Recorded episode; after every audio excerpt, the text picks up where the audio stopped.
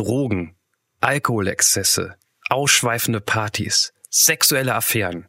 All das gibt es leider nicht mehr im Formel 1 Zirkus, wie wir in der heutigen Folge gelernt haben. Denn wir haben mit Norbert gesprochen und äh, Norbert kommt aus der, ich glaube, man sagt Autozulieferindustrie und hat da auch eine ziemlich wichtige Position.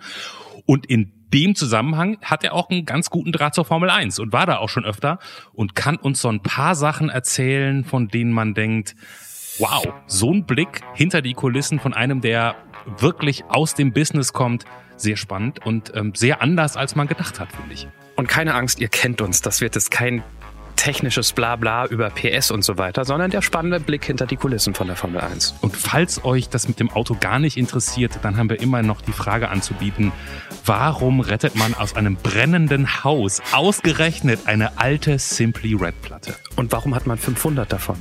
Hört ihr ab jetzt. Ein völlig unbekannter Mensch und ein Gespräch über das Leben und den ganzen Rest. Der Anruf. Folge 103. Formel 1. Mit Johannes Sassenroth, Clemens Buchholz und mit. Schönen guten Tag. Hallo, da ist der Norbert. Norbert. Herzlich willkommen zu deiner persönlichen Ausgabe von Der Anruf. Ja, vielen herzlichen Dank. Wir erklären es gerne nochmal an Anfang, falls, falls jemand neu dazugekommen ist zu diesem Podcast. Ähm, wir kennen Norbert nicht, Norbert kennt uns nicht. Das stimmt. Wir wussten bis äh, zu dieser Sekunde noch nicht mal, ob wir mit Frau oder Mann oder reich oder arm oder jung oder alt sprechen.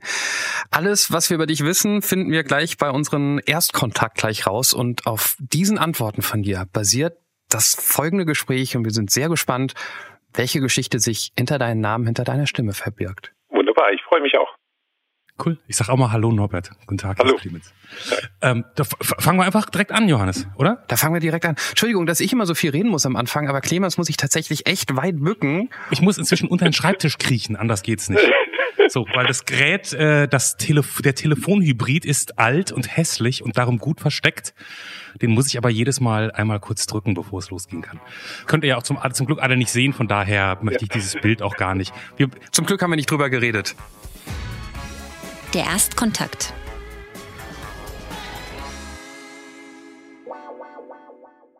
Norbert, wie alt bist du? Ich bin 49. Wo wohnst du, Norbert? In der, im schönen Mainberg in der Gemeinde Schonungen in Unterfranken, Bayern.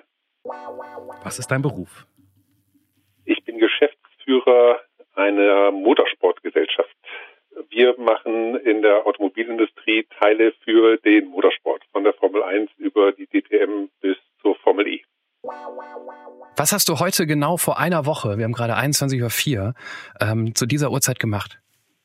Wir haben gerade einen brasilianischen Austauschschüler und äh, wir werden oder wir spielen immer sehr, sehr viel Gesellschaftsspiele und vor einer Woche habe ich Sita von Katan leider verloren. Was kann Norbert richtig gut? Ähm, glaube, ich kann sehr gut mit Menschen umgehen und ähm, in einer Führungsaufgabe, die ich ja auch wahrnehme beruflich, äh, kommt mir das sehr zugute. Hast du ein Hobby? Äh, ja, wenn man drei Kinder hat und einen stressigen Beruf, ist die Familie mein Hobby. Ansonsten äh, liebe ich Kunst und äh, ich habe noch eine andere Leidenschaft äh, und zwar bin ich Hoffnungsradler. Nur damit ich es richtig aufschreibe, Hoffnungsradler. Ja, also von Fahrradfahren. Ich bin äh, Mitglied bei der Tour der Hoffnung. Hast du dich schon mal strafbar gemacht? Äh, darf ich das hier sagen? Also sagen wir so, wenn Flensburg ähm, Payback-Punkte geben würde, könnte ich mir schon eine schöne Prämie aussuchen. Die Prämie heißt da Ruhe vor dem Autostress, weißt du? So. Ja. Also Welchen Menschen, Norbert, den du schon lange nicht mehr gesehen hast, würdest du gerne mal wieder treffen? hänge gerne ab mit meinen besten Freunden und mit meiner Familie. Ich glaube, mal meinen Bruder würde ich gerne noch mal sehen. Der wohnt äh, ziemlich weit weg im hohen Norden. Und äh, wir sehen uns doch sehr selten und jetzt in der Corona-Zeit ja rein gar nicht. Deine Frau und deine Kinder stehen schon vorm brennenden Haus. Du kannst noch einmal reinrennen und eine Sache retten. Was ist es? Ah ja, ich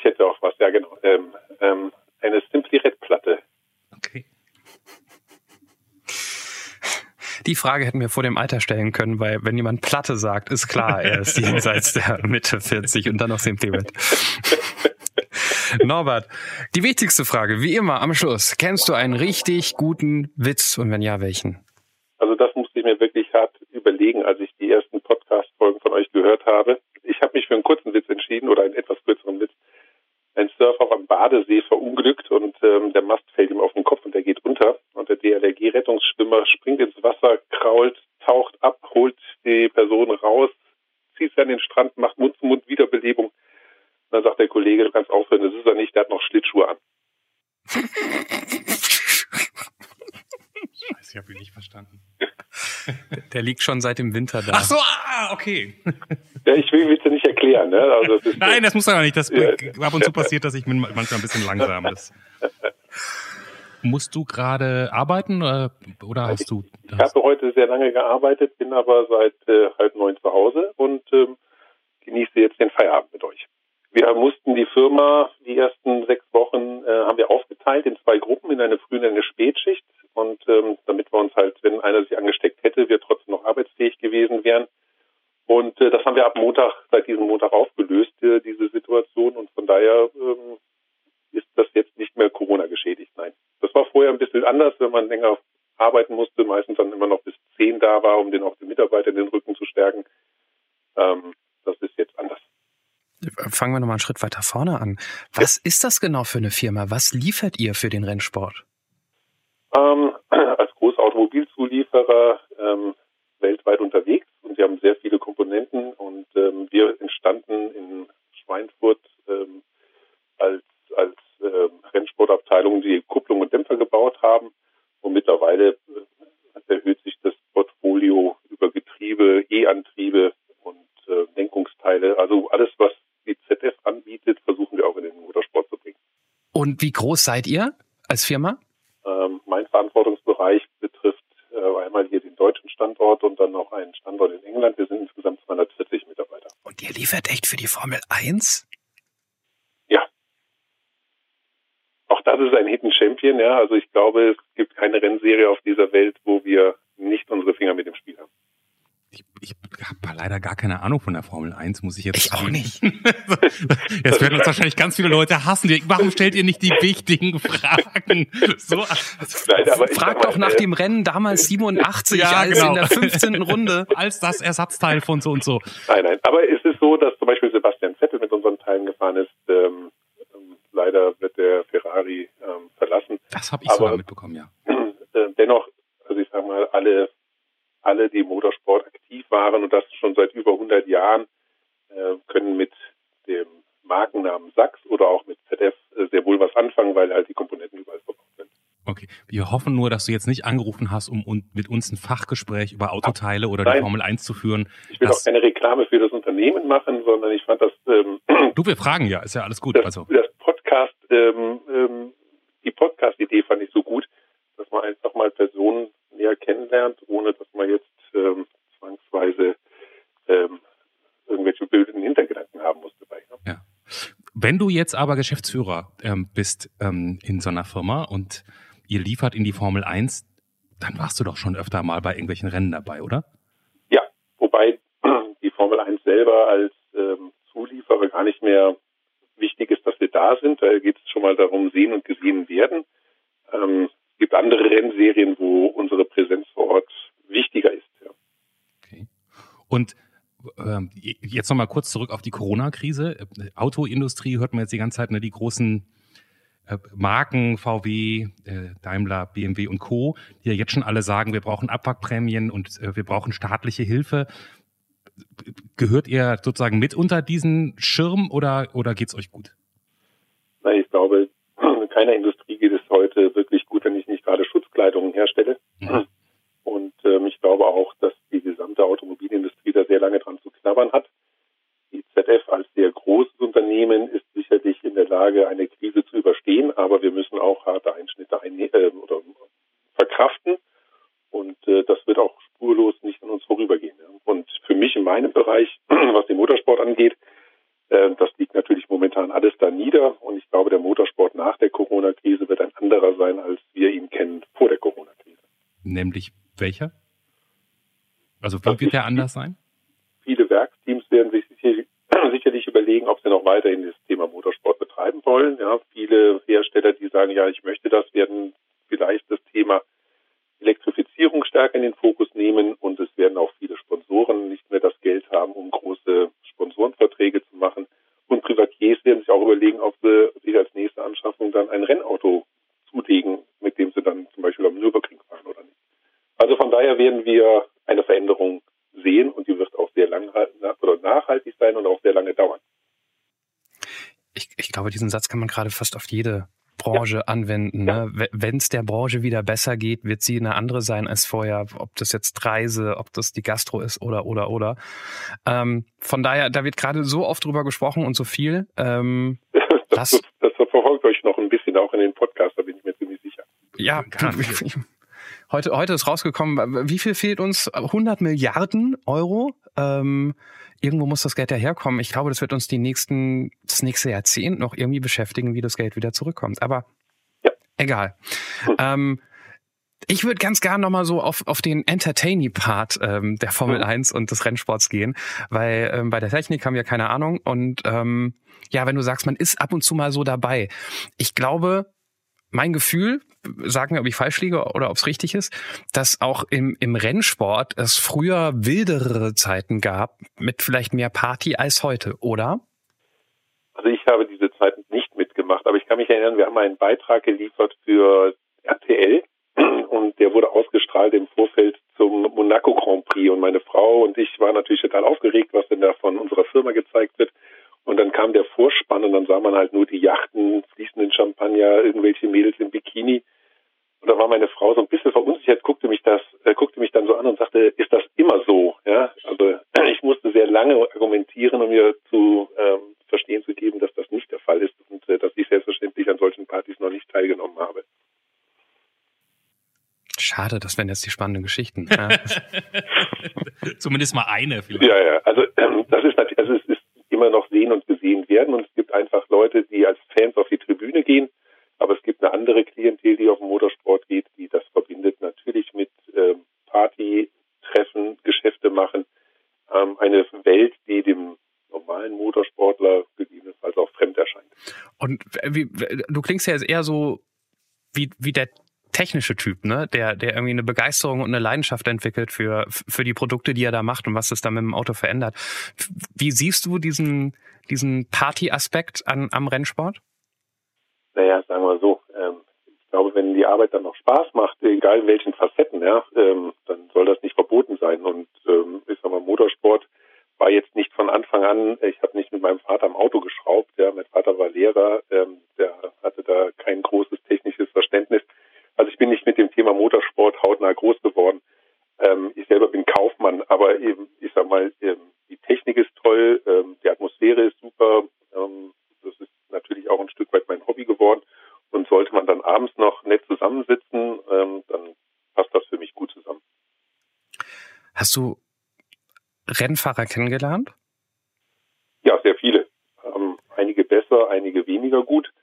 Ähm, ZF Race hatte damals, also unsere Firma hatte damals ähm, einen, einen Ausbildungslehrgang für junge Motorsportler mit dem ADAC ins Leben gerufen und mit der Deutschen Post Speed Academy. Und dann kamen so Nachwuchsfahrer, unter anderem ein Pascal Wehrlein, der war nachher DTM-Champion und Formel 1-Fahrer und fährt jetzt in der Formel E. Und ähm, ja, also wenn wir uns treffen, dann begrüßen wir uns herzlich und quatschen ein bisschen. Also das gehört dazu. Und was sind das so für Typen, die Rennfahrer werden? Weil es ist ja schon auch, ich würde mal, ich als Laie würde sagen, gefährlicher Sport. Also ich glaube, die Gefahr, die fährt immer mit, wobei das Autofahren, ne, also das Rennfahren heute wesentlich ähm, sicherer geworden ist. Ja, zu Niki Lauders Zeiten hat er irgendwann mal gesagt, äh, jedes Jahr sterben ein, zwei Formel-1-Fahrer. Das erleben wir heute ja glücklicherweise nicht mehr. Das braucht auch, glaube ich, keiner. Aber was auf jeden Fall zu beobachten ist, die Rennfahrer von heute sind alle unwahrscheinlich professionell. Ja, die sind professionell im Umgang mit dem Auto, sehr professionell im Umgang mit den Medien. Die sind alle topfit. Ähm, also die werden von Anfang an geschult. Manche würden ja vielleicht sogar gesagt, äh, sagen, gezüchtet. Ja, aber ähm, diese, diese Leute mit Ecken und Kanten, wo man sagt, äh, Kimi Raikönen oder wer auch immer, der schon mal gesagt hat, ich weiß nicht, ob ich heute zum Rennen komme, äh, oder zum Training komme, weil ich versackt bin, ja, das gibt es heute nur noch in ganz, ganz geringem Maße. Ich glaube, die sind wirklich alle sehr stark fokussiert und unwahrscheinlich talentiert und müssen so ein Allround-Genie sein, weil sie halt, wie gesagt, nicht nur schnell um die Ecke fahren müssen, sondern auch professionell vor der Kamera und für die Sponsoren zur Verfügung stehen. Ist, ist das auch so, weil da inzwischen so viel Geld drin sitzt und der, der Wettbewerb sozusagen so massiv ist, dass man sozusagen irgendwelche Amateurhaftigkeiten sich gar nicht mehr leisten kann? Also ich glaube, das ist natürlich gefragt. Ja, also ein Sponsor, der viel Geld ausgibt, damit sein Name auf dem Auto prangert und wenn der dann ähm, einen Fahrer mal einlädt zu einem Kundenevent oder als einem Firmenevent und der würde sich daneben benehmen, dann äh, wäre das äh, schädlich für die gesamte Industrie und natürlich auch für das Team, für das das fährt. Also von daher ist es eine große Disziplin, die an den Tag gelegt wird. Die kommt meines Erachtens hauptsächlich, dass einfach der Fahrermarkt sehr groß ist. Und wenn man heute 20 junge Motorsport-Nachwuchsfahrer fragen würde, die wollen alle in die Formel 1. Und von denen wird es dann vielleicht einer schaffen. Und das ist der, der halt alles am besten kann. Ja, und ähm, wenn der sich einen Fehltritt leistet, ist der auch schneller weg, als er da war. Ja. Ja gut, aber es gibt ja noch einen Riesenunterschied zwischen Fehltritt und Danebenbenehmen und dieses glattgebügelte Image. Ja. Mittlerweile ist man doch wieder froh um, um Typen mit Kanten. Ich meine, warum ist Kloppo so, so, so beliebt über die Fußballgrenzen hinweg? Weil, weil der halt anders ist, weil der normal redet. Ich glaube, mittlerweile wird ja auch jeder Fußballprofi oder Formel-1-Profi wieder auffallen, der aneckt. Ich rede jetzt nicht irgendwie von besoffen ins Auto steigen, sondern irgendwie aneckt. Ja, ich glaube, das ist eine Wellenbewegung. Ja? Momentan sind wir eher auf der Welle Professionalität auf allen Ebenen und dann dehnt man sich oder dann sticht auch wieder einer hervor, der darauf pfeift äh, und vielleicht nur durch sein Talent besticht. Ja. Du hast jetzt mehr, mehrfach Talent gesagt. Wie gesagt, ich habe mit, mit Formel 1 und mit, mit Rennsport nichts am Hut. ähm, eine ganz naive Frage, aber ich glaube, viele Leute, die mal beim Seppen bei Formel 1 hängen bleiben, sagen ja, also man sagt ja schnell, oh, ist ja kein Sport, der fährt ja nur einfach. Ähm, das jetzt nicht. Aber was genau ist in deinen Augen das Talent eines Rennfahrers? Also man muss erstmal fragen, was sind die talentiertesten Autos oder Rennfahrer? Ja, sind das Formel 1 Fahrer oder sind das gegebenenfalls Rallye-Fahrer, ja, die halt äh, mit irre Geschwindigkeit durch den Wald brettern und bei jedem Sprung riskieren, dass sie an der nächsten Pfanne hängen bleiben. Ähm, oder Formel 1-Fahrer, wo Bernie Ecclestone mal gesagt hat, äh, wenn der einen Unfall baut, dann geht vorher der Tank aus, also geht ihm das Benzin aus, bevor er in die Wand einschlägt, ja, weil die, ähm, weil die, die Kiesgruben da so lange mittlerweile sind, die Auslaufzonen so lang sind, ja. Ähm, also Talent hast du, ich glaube, viele können unwahrscheinlich schnell Auto fahren, ja zählt zum schnellen Autofahren. Ja, aber was heißt unwahrscheinlich schnell Autofahren? Also ich meine, das Auto fährt ja schnell. Ja, ja, also, ja, okay. Also schnell Autofahren können ja viele. Dann eine extreme Reaktionszeit, ja, also dass man genau in der Sekunde und nicht einen Bruchteil einer Sekunde vorher bremst, die Kurve anbremst und beschleunigt. Dann Mut, ja, den nicht jeder hat, ähm, und ein technisches Verständnis. Ich habe immer mal äh, verglichen, als Michael Schumacher äh, so gut war, warum der so toll war, und da sagen mir eigentlich alle, weil ich ihn selber nur als, äh, also nicht in meiner jetzigen Funktion äh, kennengelernt habe, äh, dass er eine so ein technisches Verständnis hat, einen totalen Popometer, wie die Rennfahrer sagen, der dann äh, direkt Rückmeldung geben konnte an die Mechaniker und zu sagen, ändert das, ändert das. Und wenn das geändert wurde, konnte er dann noch schneller fahren. Ja. Also ich glaube, das sind so die, die, die Inhalte für einen talentierten. Und wenn man, glaube ich, mal einmal, so viel habe ich zumindest auch gesehen, mal aus so einer, so einer Cockpit-Kamera das mitverfolgt hat, das ist ja auch eine wahnsinnige Belastung, so ein Rennen für den Körper, oder? Also ich, wir haben einen kleinen, äh, noch einen kleinen Formelwagen bei uns im Forum stehen in der Eingangshalle, da habe ich mal drin gesessen. Man sitzt da nicht bequem, ja, das ist kein Wohnzimmer. Ja? Und ähm, wenn man sich dann mit den Geschwindigkeiten in der Formel 1 um die Kurve bewegt, dann ist der Druck auf den Körper so enorm oder auch beim Aufprall, wenn man halt wirklich äh, mal die Kurve nicht bekommen hat, mhm. das schafft man auch nur, indem man topfit ist und auf die Sekunde genau alles geben kann. Ähm, ich glaube ansonsten und keine Angst hat, ja, ansonsten ist man ja. verloren. Ja. Ich hatte zweimal bisher in meinem Leben Angst im Auto. Das eine Mal war ja, beides mal als Beifahrer. Einmal, weil die Bekannte, die fuhr mit 80 durch die Stadt über Rot fuhr und dabei zwei Bierdosen aufgemacht hat. Eine für mich, eine für sich. Und ich dachte so, das ist jetzt gerade nicht dein Ernst. Und ähm, weil ein Freund meines Vaters äh, bei Opel mal in der Entwicklung vom Auto mit dabei war, durfte ich mal mit auf so eine Opel-Teststrecke ja. und durfte als Beifahrer auch in, in auf, auf, auf in die Steilkurve.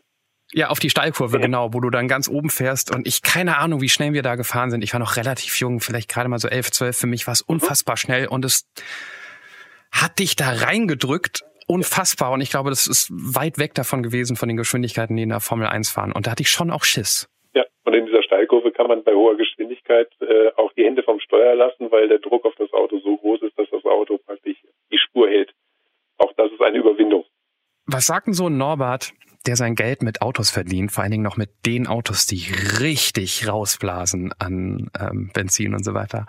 Was sagt denn der zu, zu so einer Greta Thunberg und, und der Bewegung dahinter? Also meine Tochter heißt Greta zufälligerweise, ja, und mit der diskutiere ich auch, äh, wo ich gesagt habe, demonstriere mal am Freitag bitte nicht zu viel Fridays for Future, ja, sonst ähm, müsste ich mir Angst um meinen Job machen.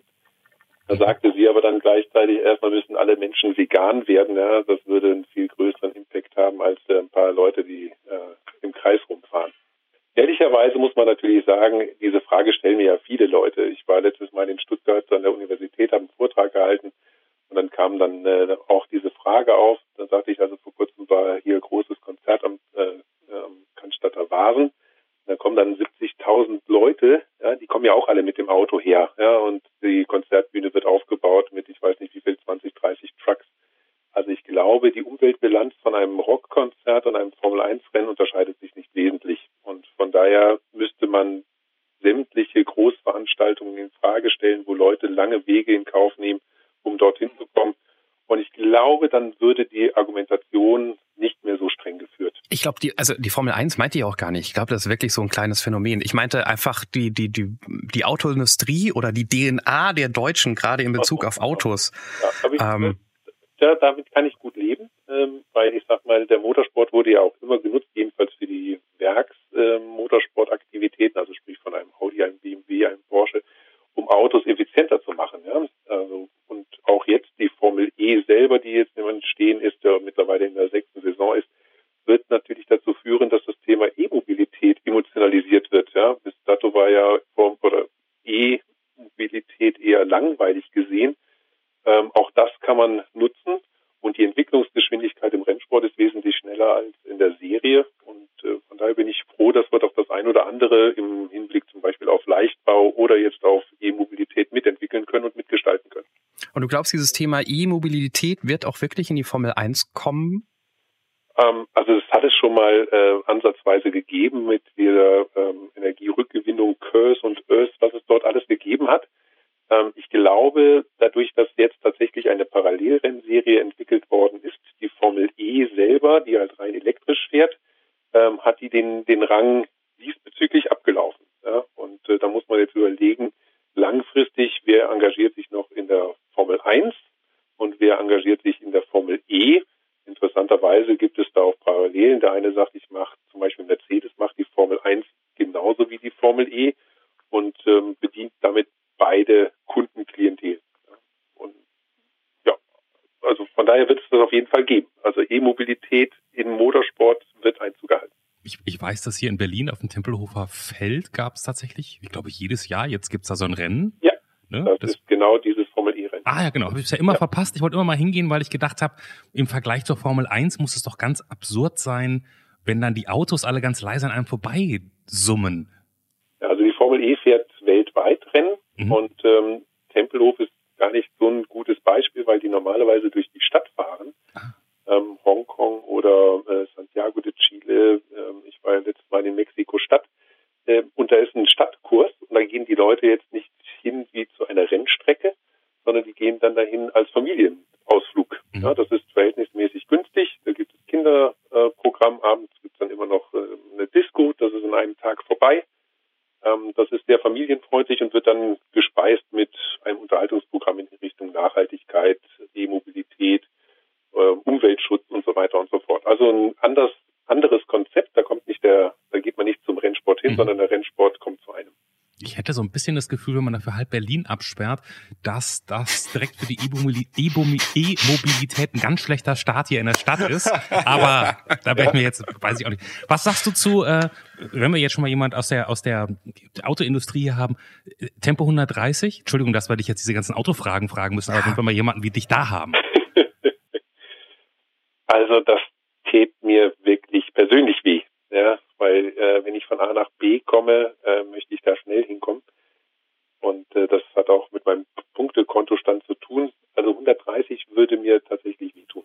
Aber du, du hast eigentlich, also gibt's dafür irgendwelche, also sozusagen außer emotionalen Gründen, kann man da noch irgendwas anderes anbringen? Weil mir, ich finde so die, die Argumentationslinie für 130 ist so klar und deutlich. Ja, also es ist letztes Mal verglichen worden äh, vom Herrn Zamparoni mit dem mit dem Waffengesetzen in den USA. Ja, also bevor man die ändert, äh, glaube ich, gibt es wird noch sehr viel äh, Wasser den Rhein oder Main runterfließen. Ja. Und ähm, dasselbe ist so, dass also der Waffenbesitz in den USA ist unser Tempo, also unser nicht vorhandenes Tempolimit auf Autobahnen. Ja? Und jeder weiß, dass es besser ist, aber keiner will es zugeben. Ist da nicht inzwischen sogar eine gibt es nicht inzwischen sogar eine Mehrheit in der deutschen Bevölkerung? Also ja, die Mehrheit ist aber ähm, es wird ja nicht die Mehrheit danach gefragt momentan. Naja, ja, ich glaube, also ähm, die, die Woche kam ja ähm, der, der Verkehrsrat oder wie heißt das? Ja, also, also erstmal das Verkehrsministerium selber äh, kommt ja schon mal äh, öfter. Nee, nee, aber, aber die, die das jetzt gesagt haben, 130 wird auch ganz gut diese Woche. Das war der irgendwie so ein Ver deutscher Verkehrsrat oder wo, wo auch das Ministerium und alle anderen drin sitzen, auch ähm, ähm, die Autofirmen. Ich wollte nur sagen, als ähm, die Tagesschau das bei Instagram gepostet hat, ich war die Woche beim Friseur, ich hatte sehr viel Zeit, ähm, gab es unter diesem Post dreieinhalbtausend Kommentare. Ich habe mal so hin und her geguckt. Normalerweise gibt's unter dem Instagram-Post von der Tagesschau maximal 300. Ja. Also das Zehnfache, da hat man wieder gesehen, wie hoch emotional dieses Thema ist. Ich muss mich auch die ganze Zeit zusammenreißen, weil ich finde es auf der einen Seite spannend, mit dir über so ein Thema zu reden. Auf der anderen Seite würde ich gerne laut schreien, weil ich 130 für richtig halte. Ich finde es unfassbar, wie das Auto so bevorzugt wird in Deutschland und all, jedes andere Transportmittel benachteiligt wird, gerade in den Städten. Aber das ist nicht deine Schuld, darüber reden wir nicht. Ich wollte es nur auch einfach mal kurz laut loswerden, weil es in mir brodelt. Punkt. Ja, wir sind ja eine Demokratie und äh, ich respektiere da absolut die Meinung, ja. Norbert, jetzt haben wir wahnsinnig viel über äh, Autos gesprochen und alles, was damit zu tun hat, ganz wenig über dich. Ähm, ja. 49 ja. bist du jetzt gerade. Ich bin knapp hinter dir. Bisschen, bisschen mehr Abstand habe ich noch. Das klang gerade so bedeutungsschwer. 49, Norbert. Das sage ich auch nicht ohne Scheiß, weil da kommt ja jetzt die nächste Zahl. Ist die ein Problem für dich? Nein, ist sie nicht. Gar nicht. Ich bin total rein mit meinem Leben. Ich hab, äh, bin seit, ich hatte diese Woche Hochzeitstag. Ich bin seit äh, 23 Jahren glücklich verheiratet. Ich habe drei gesunde Kinder. Ähm, das ist alles das nimmt alles seinen Lauf. Ich habe mal meiner Frau damals gesagt, äh, wir wollen in Würde alt werden. Mhm. Ähm, ich fühle mich noch nicht alt. Die 50 symbolisiert das ja wahrscheinlich äh, dem ab nächsten Jahr etwas stärker. Ja. Aber nein, habe ich keine Angst vor. Das heißt, du hast so ein bisschen deine Zwischen, so wie sich das gerade anhört, deine Zwischenbilanz so fürs Leben bis dato schon gezogen. Ja, ich durfte, ich musste mal ausrechnen, wie lange ich arbeite. Ich hatte, äh, überlegen, äh, vorletztes Jahr habe ich mir ein Sabbatical gegönnt und war drei Monate aus dem Job raus. Und ähm, da habe ich gesagt, ich wollte die Alpen überqueren. Das habe ich leider nicht ganz geschafft, sondern äh, das war der äh, Traumfahrt München-Venedig. Und ähm, da habe ich gedacht, also irgendwann wird mein Körper oder mein Geist mit mir reden und äh, mein bisheriges Leben Revue passieren lassen und mal schauen, was dabei rauskommt, ob ich dann nachher einen neuen Job wechseln muss oder wegziehen muss oder irgendwas. Und da kam nichts. Und das hat mir das sichere und das gute Gefühl gegeben, dass ich ähm, zufrieden bin. Alpen überqueren heißt jetzt im, im schicken Auto oder wie hast du es? Nein, nein, zu Fuß. Ach so, okay. Ist, äh, das ist äh, für das ist eine Reise, das ist 28, 29 Tage muss man da laufen. Mhm. Ähm, ich muss nach dem zehnten Tag wegen eingeklemmten Rückennerv aufgeben. Ich habe aber den zweiten Teil letztes Jahr mit meiner Frau gemacht und jetzt fehlt noch der dritte Teil nach Venedig, das letzte Stück. Und hast du es gemacht wirklich so als, als Aufgabe, weil es gut klingt, oder hast du wirklich drauf gehofft, dass, dass du unterwegs so ein bisschen eine innere Eingebung hast? Naja, also äh, ich hatte äh, als Hörbuch auf langen Autofahrten Happe Kerkeling gehört, ich bin dann mal weg. Mhm. Und äh, Santiago de Compostela, der Weg, äh, das war mir im August zu heiß. Ja? Und äh, ich dachte, du machst irgendwas anderes. Und da gab es tatsächlich fast eine spirituelle Eingebung. Und zwar in äh, bei uns gibt es äh, ein Restaurant, was von der Gemeinde geführt wird. Und da waren so Fernwanderwege. Und da habe ich, also da war ich einmal oder zweimal in diesem Restaurant. Das war schon lange, lange her. Und an dieses Bild, was an der Wand hing von München, Venedig, konnte ich mich dran erinnern. Ich fand das damals so spektakulär, weil das so viele Höhenmeter sind. Und da habe ich gesagt, das machst du. Ja, und dabei wirst du fit. Und äh, ja, und dann ist anstatt Santiago de Compostela äh, München, Venedig drauf geworden.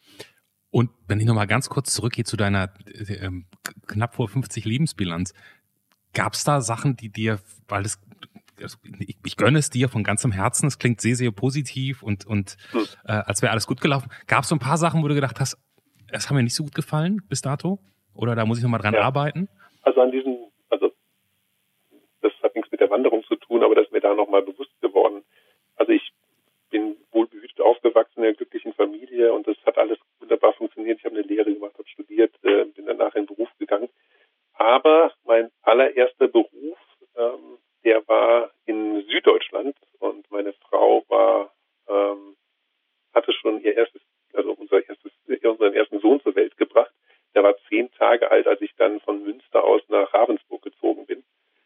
Und das ist eine Sache, die ich bereue. Ja, also es war für meine Karriere war das toll, aber äh, wir haben dann drei Jahre lang Wochenendbeziehungen geführt. Meine Frau ist dann anschließend zu ihren Eltern gezogen, weil die dann wiederum Diplom gemacht hatte und meine äh, Schwiegereltern sich dann um, den, um das Kind gekümmert hat äh, oder haben. Und ich habe dann gemerkt, dass das mir heute fehlt. Ja, die Zeit mit meinem Erstgeborenen. Und ähm, ich glaube, das würde ich heute, wenn ich nochmal die Zeit zurückdrehen würde, okay. nicht mehr. Also es geht in, sozusagen, es ging jetzt, ich hatte jetzt im ersten Moment gedacht, du hättest sozusagen, dein Herz hängt an Münster, aber es war eher an der Familie also. Ja, ja, klar. Also das, äh, das Weggehen mit der Familie wäre gar kein Problem gewesen. Wir sind sehr oft umgezogen, wir haben im Ausland gelebt, wir, ähm, ich glaube, ich bin 12, 13 Mal umgezogen. Also das gehörte immer zum Alltag dazu, ja. Aber dieses sich trennen, ja, und das ist auch heute noch so ein Thema, wenn heute einer sagen würde, bei Rundal wird eine nette Aufgabe an einem anderen Ort, aber ihre Familie können sie nicht mitnehmen oder es würde wieder zu einer Wochenendbeziehung führen, würde ich ablehnen. Definitiv. Du hast insgesamt, du hast Kinder gesagt, du hast also mehrere, ne?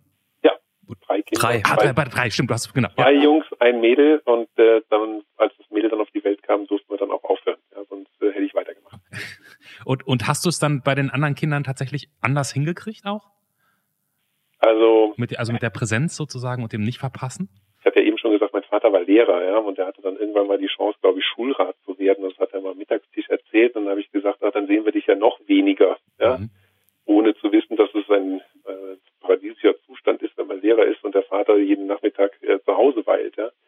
Ich glaube, meine Kinder haben das nicht anders kennengelernt und von daher haben sie nicht oder haben sie das nicht vermisst, dass ich öfters da bin. Aber es war so, meine ersten beruflichen Schritte habe ich sehr viel im Vertrieb verbracht, mit Auslandsreisen, auch Asien vor allem, sodass ich tatsächlich selten zu Hause war. Aber wenn ich zu Hause war, und ich glaube, das ist auch das, was meine Frau mir heute noch zugute hält, äh, steht Familie an erster Stelle. Aber jetzt hast du gerade gesagt, deine Kinder kennen das wahrscheinlich gar nicht anders. Meine Frage war eigentlich aber eher auf dich gerichtet. Also hast, hast du danach für dich das Gefühl gehabt, dass du da mehr präsenter warst und dass du nichts verpasst? Intensiver war ich da. Ja, also häufiger war ich nicht da, ja, aber ich war intensiver da. Und vor allem natürlich in der Zeit. Ich habe also ich freue mich äh, bis heute noch wie ein Schnitzel, dass ich alle drei Geburten selbst live miterlebt habe, weil das für mich äh, einschneidende Erlebnisse waren. Ähm, wir machen heute noch Familienaus oder Familienurlaube, obwohl meine Kinder heute schon ein bisschen älter sind. Also das ist nicht selbstverständlich und das zeigt mir, dass ähm, so wie ich mir die Familie vorstelle und ich auch damit glücklich bin, dass meine Kinder das auch so sehen.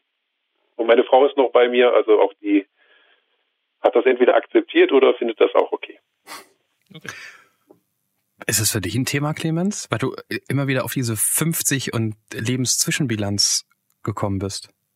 Für mich ist es ein Thema, ja. Ich finde das, also ich habe jetzt, ich habe jetzt kein Problem damit, älter zu werden, aber ich glaube, ich habe noch zwei Jahre. Ähm, wenn da eine Stimmt gar nicht. Ich werde ja dieses Jahr 49. Ich habe nur noch ein Jahr. Oh mein Gott, das ist schlimmer als ich dachte. Ich glaube, wenn da eine 5 steht, macht das was mit einem. Ähm, ich glaube, ja, ich das glaub, ist ja. mehr als nur eine Zahl. Also ich erkenne das auch von ganz vielen Freunden um mich rum, die wirklich sagen, ich habe mich um die 50 nicht gekümmert, bis ich sie war und dann habe ich erst gemerkt, dass ich sie problematisch finde. Also schlimmer finde ich äh, Silberhochzeit, ehrlich gesagt, ja. Und das ist äh, also nicht, weil man dann 25 Jahre mit derselben Frau verheiratet ist, sondern weil Silberhochzeit ich immer verbinde mit, äh, wir gehen zur Silberhochzeit von Tante irgendwas, ja, und das waren immer irgendwelche alten Leute, wo man Kuchen gegessen hat. Ähm, also das hört sich dann wirklich nach alt an. Ja. Ja, da, da, da kann ich nur empfehlen, halt sehr spät zu heiraten, so wie ich letztes Jahr mit 41, dann ähm, ist man auch wirklich alt, wenn man Silberhochzeit hat. Lucky you. Ja. Aber das, das finde ich interessant, weil aus meiner Erfahrung, ich fand, ähm, ich fand die 30 unfassbar schlimm, bis ich dann halt mal 30 wurde und dann komm, scheiß drauf. Die 40, da war ich dann irgendwie cool. Also die 40 habe ich viel lockerer genommen als die 30. Und ich dachte, die, die Entspannung kommt da so mit dem Alter und dass man dann mit 50 vielleicht auch sagt, pff, ja. Oder, oder ist man dann schon wieder quasi, weiß man, dass Du hast das mal gesagt, Clemens, glaube ich, zu mir, ne? Dass du irgendwann mal festgestellt hast, dass so Wunden länger brauchen, um um zu verheilen. Also ich meine jetzt wirklich physische Körper, Wunden, ja, ja, wenn man sich ja, ja. Ja, genau, wenn man sich irgendwie so in die in die irgendwie was weiß ich Den Finger geschnitten. den ja. Finger geschnitten hat, dann war das ja früher nach drei Tagen, war ich habe mir irgendwann meinen Finger geschnitten, ich weiß gar nicht mehr wo. Und jetzt denkt man halt nach zwei Wochen, was ist denn das? Ach, das ist von dem Fingerschneid, das ist ja immer noch da. Ja, so, ja, ja. Ähm, Ja. finde ich das. Hat das damit was zu tun, dass man merkt, dass der Körper nicht mehr in, in der Blüte seines Schaffens steht? Ah. Also ich, ich habe das akzeptiert, dass es dazugehört ähm, und äh, ich mache das Beste draus. Ja. Ja, ich finde das jetzt auch noch nicht. Aber vielleicht erwischt es mich ja noch, ja. Wer weiß. Ihr könnt ja nächstes Jahr mit feiern kommen, dann könnt ihr euch ein Bild von machen. Vor, Vorsicht, nachher kommen wir. Ich hatte, ich hatte, wann war denn das? Letztes Jahr hatte ich so eine schlimme Rückengeschichte, ne? Ja. Da habe ich zum ersten Mal gedacht, da hatte ich einen Hexenschuss, hatte einen schlimmen Hexenschuss, hieß das, genau. Mhm.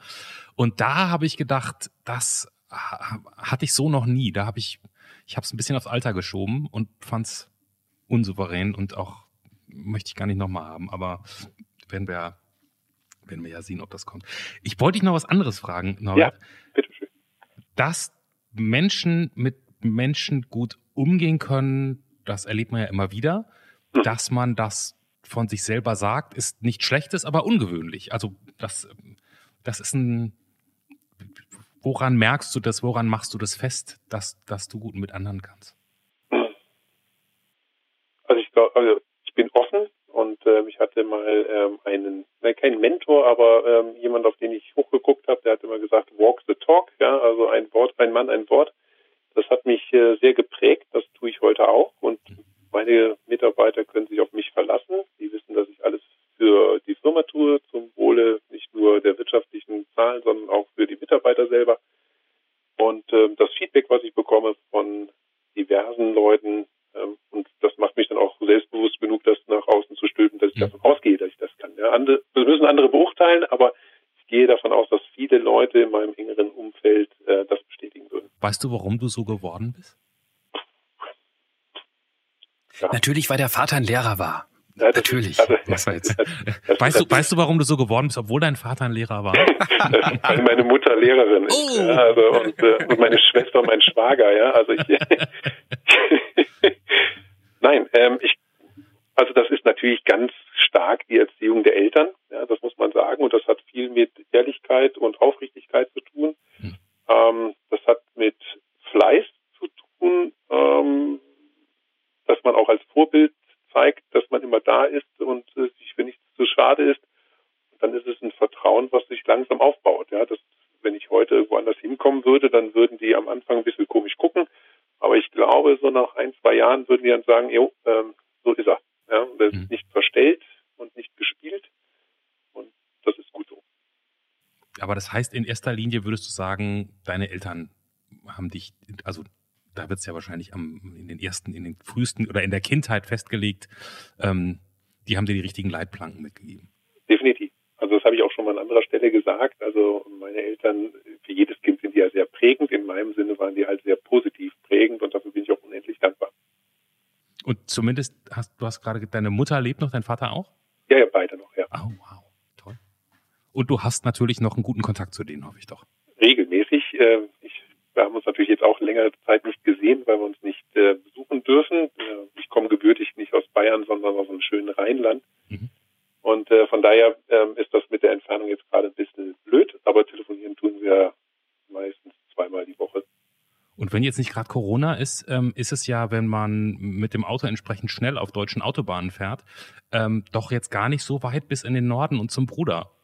Das ist auch richtig, aber ähm, wenn man nur eine gewisse Zeit hat und auch viele Wochenenden unterwegs ist, dann muss man sich das trotzdem ja ein, also entsprechend planen. Mein Bruder ist Arzt, der hat auch dann ähm, nicht immer Zeit. Also von daher äh, konzentriere ich mich da eher auf die Eltern mhm. ähm, und ja, schaue aber trotzdem, dass wir uns so zweimal im Jahr auch mit meinem Bruder sehen. Ja. Aber viel mehr ist da nicht drin, wenn man auch noch seine Freunde vor Ort hat und die auch am Wochenende mal sehen möchte. Mhm musste nur gerade, wir hatten noch letztens in der Folge noch jemanden, die, die auch, glaube ich, meinte, sie ihre Schwester oder ihre Mutter so lange nicht mehr gesehen. Und ja, das ist richtig. Ja, das war dann Wuppertal und Hamburg oder irgendwie sowas. Man hat sich gedacht, okay, gut, das jetzt irgendwie, ich dachte jetzt, die, die Eltern sind nach New York umgezogen oder so. Das Schöne ist da, sie, sie, kon sie konnte ja nicht länger weg wegen der Katze, hat sie gesagt. Und daraufhin haben wir eine wunderschöne E-Mail bekommen oh, von, ja, von äh, einer Hörerin, die ähm, auch eben im Wuppertal wohnt und wie sie sagt, ein gutes Händchen für Katzen hat. Sie hat sich angeboten, ähm, die Katze zu sitten, damit die ähm, auch mal irgendwie rüber kann. Ähm, Im Übrigen, wo wir gerade schon drüber reden, äh, wusstet ihr schon, dass die meisten Menschen neue Podcasts über Empfehlungen entdecken? Machst du jetzt einen Werbeblock? Jetzt mal ein kleiner Werbeblock. So, okay, ist das nicht okay. äh, völlig organisch eingefügt, oder? ja, und nachdem ich das ja gehört habe, habe ich mir tatsächlich mal die Podcasts aus der vergangenen Sendung angehört und ich finde das echt super. Ich bin ja noch äh, groß geworden, ich weiß gar nicht, ob der heute noch im Fernsehen ist, aber Domian, äh, wo die Leute beim Radio zugehört haben, der hat ja eine riesen Fanbase ja, und ähm, ja, ich glaube, das ist heute, das was damals Domian war, ist heute dann der Anruf. Also von daher. Äh, das freut uns sehr zu hören. Du weißt, dass Domian hier auch schon war? Nein, das weiß ich nicht. Aha, dann gehen wir zurück zu Folge äh, 90, irgendwas um 90 war es. 90, 91, sie heißt Jürgen Domian, weil Jürgen Domian hier eine Stunde mit uns gequatscht hat. Ja, ich war heute bei 89. Ja. Also ja, siehst du? Also Was ich sagen wollte, die meisten Menschen entdecken Podcasts über Empfehlungen. Ja. Ähm, von daher, ihr habt eh euer Handy gerade in der Hand. Wenn euch ein Freund, eine Freundin einfällt, wo ihr sagt, oh, der muss das eigentlich hören, geht einfach bei, bei jeder App gibt's eigentlich so eine, eine Teilen-Funktion. Schickt den Link rüber und sagt, hier, probier das mal aus, weil wir verdienen schon kein Geld damit. Gerade zumindest nicht. Äh, wir stecken eine Menge Zeit mit rein. Wir freuen uns über jeden, der das hört. Also der Anruf gerne weiterempfehlen. So, das wollte ich nur kurz eingestreut haben. Hab's kurz nachgeguckt, äh, Norbert. Du bist noch zwei Folgen davon entfernt. Jürgen Domian ist Folge 91. 91, wunderbar. Ich stelle mir ja gerade so vor, ähm, Bayern, das Land, jemand in der Automobilbranche, wo man gut verdient, ähm, da ist ein brasilianischer Austauschschüler. Das muss ja auch also ein Anwesen sein.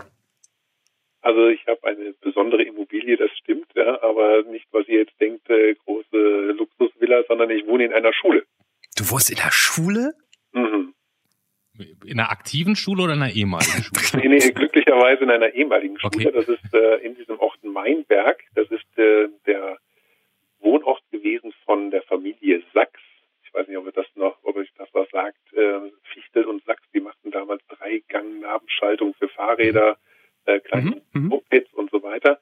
Und, und Sachs ist damals dann gekauft worden von ähm, Bosch und Siemens und anschließend übernommen worden jeden Fall, äh, Ernst Sachs hat mit unter anderem Gunther Sachs, seinem äh, Enkelsohn, hier in Mainberg gewohnt im Schloss, äh, wo wir drauf hingucken können von unserer Terrasse aus. Und auf jeden Fall war der diesem Ort so zugeneigt, dass er gesagt hat, sein Ort, wo er wohnt, der muss eine Schule haben. Und dann hat er 1928 dem Ort eine Schule spendiert. Und ähm, die ist dann bis 74 aktiv gewesen mhm. und nach 74 so ein Stück weit verfallen. Und als wir ähm, aus dem Ausland, war ich für vier Jahre in der Slowakei, wiederkam, äh, haben wir durch Glück von dieser Immobilie erfahren und äh, haben uns dann das Klassenzimmer erste bis vierte Klasse gegönnt. Ja, das ist also heute ein Doppelhaus. Sieht man das noch irgendwie oder? Äh das sieht man, also wenn man es weiß sowieso, ja, aber das ist ein abgetrenntes Anwesen. Da gibt es äh, eine große Treppe mit einem Turm, wo die, Schüler durch mussten. Dann gibt es halt den Schulhof, ein Lehrerhaus, was im gleichen Stil renoviert worden ist. Und dann geht man eine große Treppe rauf und dann ist große Schulgebäude, große, also Klassenzimmer, das heute jeweils die Wohnzimmer sind, erste bis vierte Klasse, fünfte bis achte Klasse. Das war damals so die Volksschule. Und oben waren sehr wahrscheinlich ein paar Funktionsräume, da sind heute dann die Kinderzimmer und die Schlafzimmer. Das, das ist ja im Prinzip, Entschuldigung, ich muss den jetzt kurz machen, aber beste Voraussetzung für Homeschooling auch, oder? also das ist, ähm, also da müssen wir uns jetzt nicht mehr drum kümmern, weil mein Ältester seine Ausbildung beendet hat, der andere steht im Abitur und lernt selber und meine Tochter ist im Gegensatz zum, also beziehungsweise im Gegenzug zum Austauschschüler, der aus Brasilien hergekommen ist, jetzt in Finnland im Austausch. Ja. Oh, sehr schön. Denn das für ein komischer Austausch? Aus Brasilien kommt jemand rüber und sie geht nach, das ist ja so ein Ringtausch.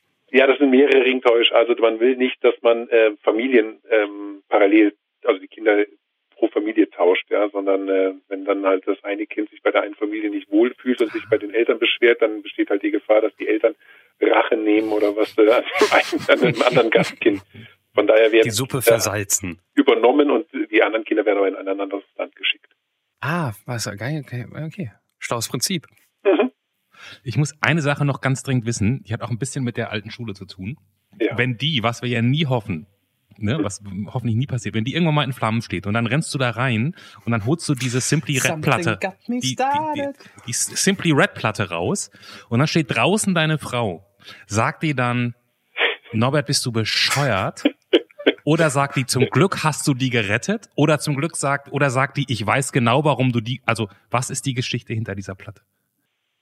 Also, Können wir bitte aufhören, Platte zu sagen? Es ist das Jahr 2020. Niemand sagt mehr Platte. Doch, das sagen noch ganz also, viele Leute. Platten. Also ich, ich Okay. muss ich muss dazu sagen, ähm, also Simply Red hat jetzt ein neues Album rausgebracht, ja, und ähm, ich habe jetzt auch seit ein paar Jahren Spotify, aber ich habe mir tatsächlich dann noch mal eine Vinyl-LP gekauft, ja, musste ich dann Okay, dann darf man Platte sagen. Ja. Und die habe ich noch nicht mal gehört, also die ist noch original verpackt und alles. Ähm, meine Frau will, glaube ich, sagen, äh, das ist mal wieder typisch. Aber ich, mein erstes Konzert, was ich mit meinem Bruder erlebt hatte, der hatte zwei Karten gekauft in Köln 1987 oder 89, ich weiß nicht mal ganz genau.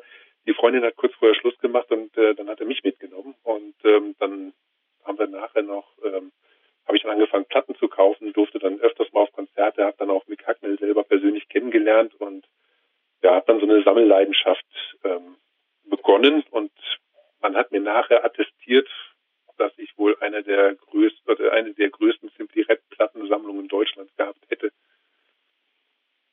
Muss man aber nicht unbedingt, muss man nicht stolz drauf sein, aber mir Geld für andere Sachen aus. Ich hatte, äh, ich war besessen von Platten und Schallplatten und CDs und weiß der geil, Kassetten zu kaufen von Simply Red. Das, heißt, du hattest unterschiedliche Versionen von dem gleichen Album mal aus Spanien oder so, weil ich meine, es gibt ja eine feste Anzahl von Alben, die Simply Red rausgebracht haben. Du Ja, hast ja, aber also- mehr als nur. Naja, ich hatte nachher irgendwie so, ich glaube, 500 oder 700 Tonträger, ja. Und das war dann halt Korea, äh, Korea Japan, Griechenland, äh, keine Ahnung, was war alles Mögliche. Du, du fünf, über 500 Simply Red Alben. Wie, wie, wieso sprichst du gerade in der Vergangenheitsform über deine Sammlung, Norbert? Ich habe die zum größten Teil verkauft. Oder eigentlich eher habe ich sie unter Schmerzensgeld abgegeben. Ähm, ja, äh, das war irgendwann vorbei, von heute auf morgen. Und dann ähm, habe ich versucht, die zu verkaufen. Man hat mir dann einen lächerlichen Preis angeboten. Dann habe ich durch Zufall einen Sammler aus Hamburg kennengelernt, der ist dann vorbeigekommen und sagte, ich komme sofort vorbei, ich muss nur schnell noch nach Berlin. Hat dann noch eine andere Simply Red äh, Sammlerin geholt und dann haben sich da alles ausgebreitet. Die haben dann alles mitgenommen, was sie haben wollten und der Rest steht jetzt im Keller. Moment mal, Imo, das war, war das eine Entscheidung, weil du gesagt hast, ich bin jetzt emotional durch mit dem Ding oder war das einfach das Zimmer mit den Platten, da muss jetzt aber auch echt das dritte Kind und das müssen wir jetzt leider opfern? Nein, also die Sachen, die waren sowieso nur noch irgendwo in der Box versteckt. Aber die eigentliche Geschichte dahinter ist, dass ähm, der Mann von einer sehr guten Freundin meiner Frau, der sammelte von einer Gruppe Tension Dream. Ja? Also Insider wissen, wovon die Mhm. reden. Und der war selber Fanclub-Mitglied und so weiter. Und der hatte irgendwann mal gesagt, äh, er hat dann aufgehört zu sammeln, hat seine Plattensammlung verkauft und hat sich einen Volvo für die Platten, also für den Erlös der Plattensammlung gekauft. Und das fand ich total spannend, weil auch bei mir war das jetzt nicht mehr so spannend, alles äh, zu sammeln, weil auch die Musik nicht mehr so toll war. Und dann ähm, haben mir die Leute in England bei dem Plattenladen äh, 100 Pfund geboten für die gesamte Sammlung. Ja, und da habe ich gesagt, nee, also mit dem Volvo wird's nichts oder mit dem Auto wird's nichts. Und ähm, ja, dann habe ich lieber den Sammler, äh, das Sammlerherz von anderen höher schlagen lassen, indem ich es halt dann in gute Hände gegeben habe. Das war auch eine bisschen, bisschen eine Beleidigung, dieses Angebot, oder? Ja, das fand ich äh, ziemlich deprimierend. Ja. Das kann ich gut nachvollziehen. Zeigt aber auch, glaube ich, den Stellenwert äh, von Simply Red zu dieser Zeit. Ja. In England. Im Heimatland. Ich, Sammeln ist doch schon echt was Komisches, oder? Ja, ist es. Definitiv. Aber macht Spaß, weil in jeder Stadt, wo ich war auf dieser Welt, äh, also ob äh, Tokio oder Seoul, hatte ich immer was zu tun. Ja, und das kann man super gut alleine machen, wenn man auf Geschäftsreise war und sagt, okay, was machst du am Samstag? Dann ist man losgezogen, hat dadurch halt die Stadt ganz anders kennengelernt und hat auch ganz anders die Leute kennengelernt. Also das war super. Ja, das Da, da, das stützt meine Theorie, dass Menschen, denen nicht langweilig ist, dass die niemals auf die Idee kommen würden zu sammeln. Sammeln ist, glaube ich, irgendwie einfach eine Beschäftigung. Ja, das kann sein. Ja. Also ich habe ich hab in meiner Kindheit auch Achtung. was gesammelt. Ich Und Angst. Du meinst in der gleichen Kindheit, wo ihr mit der gesamten Familie hinterhergefahren seid, wenn irgendwie ein Feuerwehrauto vorbeigefahren genau, ist? ganz ja, genau. Okay. Und ich wollte nämlich als Kind, ich weiß nicht, wie ich auf diese Idee gekommen bin, ich wollte ins Guinness Buch der Rekorde. Und zwar Mit Kaugummipapier. Nee, mit dem größten Cola-Dosenturm aller Zeiten.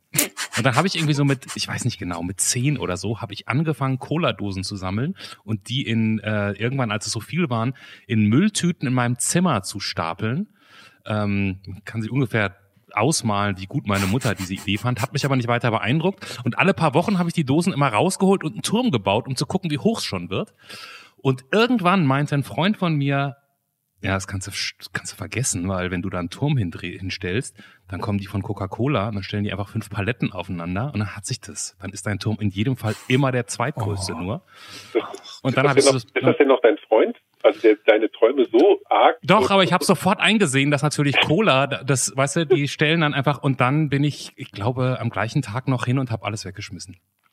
Das war, Wo war denn der Rekord in Cola?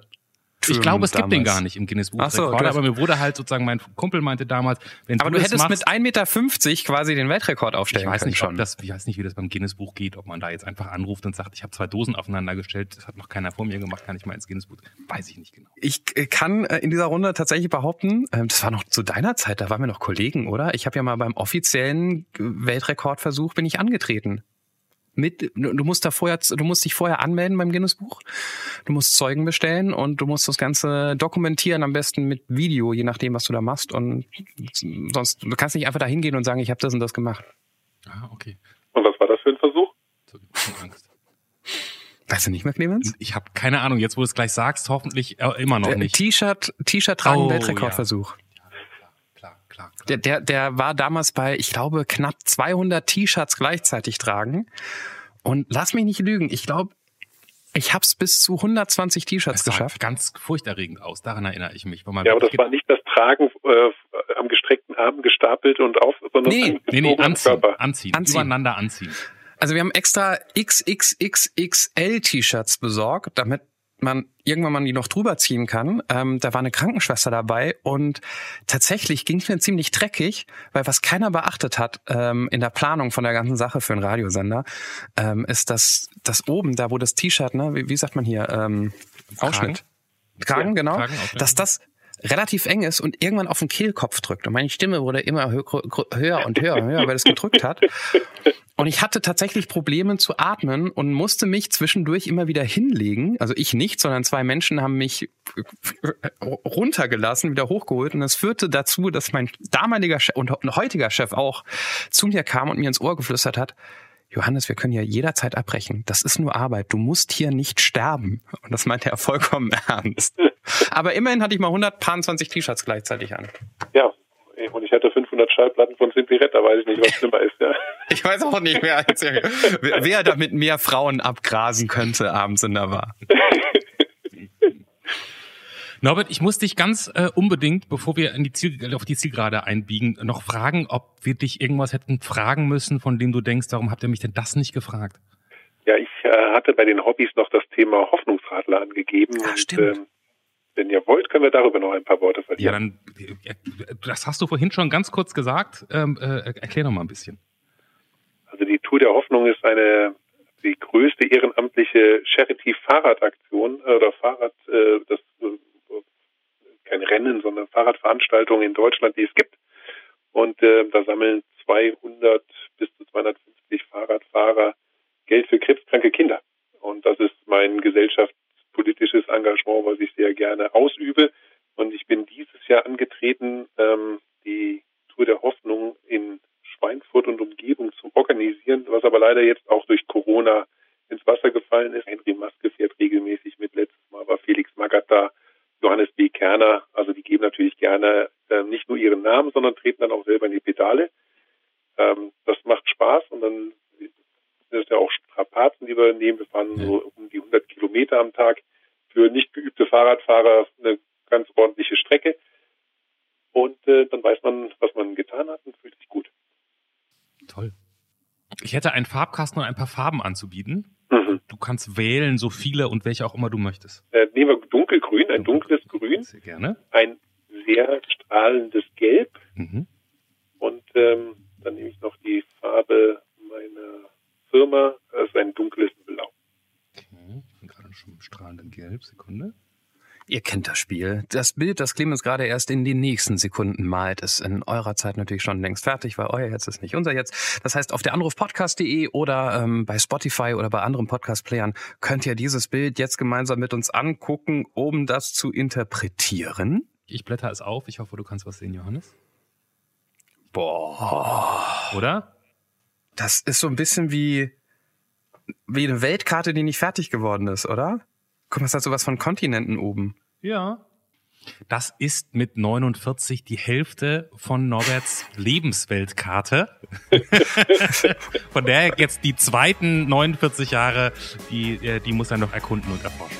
Herzlich ja. willkommen im Lebenshilfe-Podcast von Clemens Ja, immer, immer hinten noch, immer hinten noch ein gutes Wort. Ja. Norbert, ähm, vielen Dank für den spannenden und unkomplizierten Einblick ähm, in die Welt des, des Motorsports. Vielen herzlichen Dank. In diesem Sinne, einen schönen Abend euch. Vielen Dank dir auch. Danke dir. Ciao. tschüss. Tschüss, tschüss. Das war Der Anruf. Von und mit Clemens Buchholz und Johannes Sassenroth. Technische Unterstützung Andreas Deile. Die Stimme im Layout, also ich, Andrea Losleben. Für mehr Infos und Mitmachen der Anruf podcast.de.